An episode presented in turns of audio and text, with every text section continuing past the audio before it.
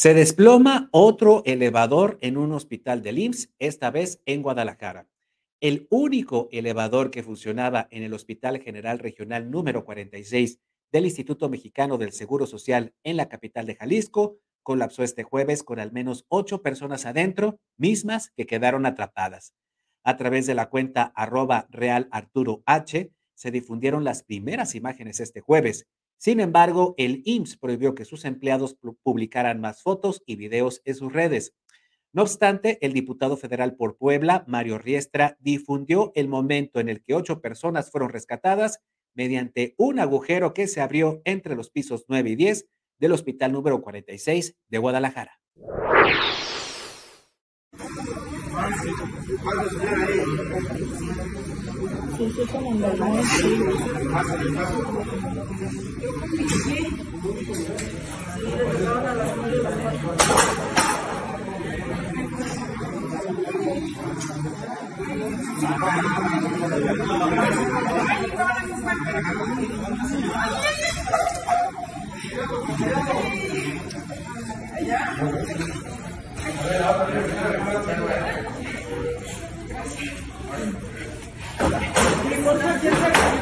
No sé.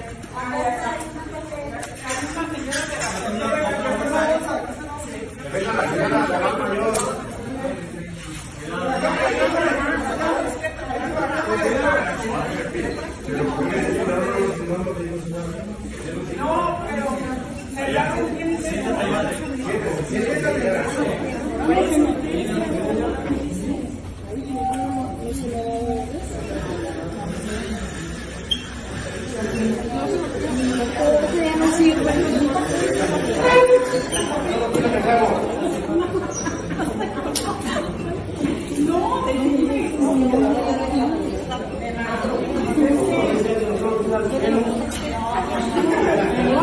¿Estamos en el 11 o en el 9? ¿Estamos en el 9?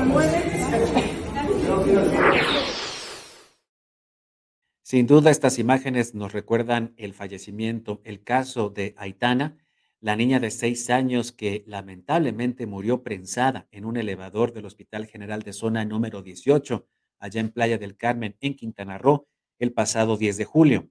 La pequeña murió por asfixia cuando el ascensor subió con la puerta abierta y la camilla afuera. A pesar de los intentos por rescatarla, Aitana murió frente a sus padres y los empleados del IMSS.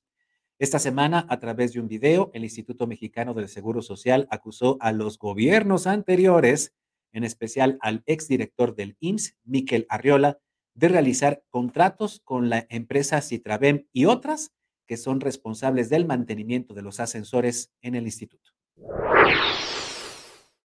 Respecto a la empresa de mantenimiento Citravem, se está realizando una investigación interna en todas las delegaciones del IMSS que la han contratado. Existe un total de 30 contratos que suman 35 millones de pesos de 2019 a la fecha. Entre los primeros hallazgos tenemos que el primer contrato celebrado con Citravem en 2019 fue con la delegación Estado de México Oriente, a cargo de quien fuera delegado entre el 16 de julio 2013 y el 31 de enero de 2019. Fernando Luis Olimón Meraz. Como se ha informado, el 11 de julio se presentó una denuncia contra la empresa ante la Fiscalía General de la República, denuncia que seguiremos hasta las últimas consecuencias. De esto da cuenta y resulta muy relevante una carta dirigida al entonces director general del IMSS, Miquel Arreola, por parte de la Asociación Mexicana de Empresas y Escaleras Eléctricas que consta en el expediente. En ella, la asociación manifestó su preocupación por el fallo a favor de las empresas Aribe y del Toro, dada la complejidad del contrato, número de equipos adquiridos y el reducido tiempo de ejecución, aunado a que las empresas ganadoras no resultaban conocidas como especialistas en el ramo. Y al más puro estilo de la 4T, echarle la culpa al pasado sin asumir las responsabilidades presentes. Y si esto está ocurriendo en todos los hospitales del IMSS, desde Guadalajara hasta Playa del Carmen, de ahí pasando por Mérida y regresando hasta Tijuana, está ocurriendo porque no están invirtiendo el dinero del mantenimiento de los elevadores. Si no, ¿qué caso tiene estar revisando papeles del 2019 cuando estamos casi por terminar 2023?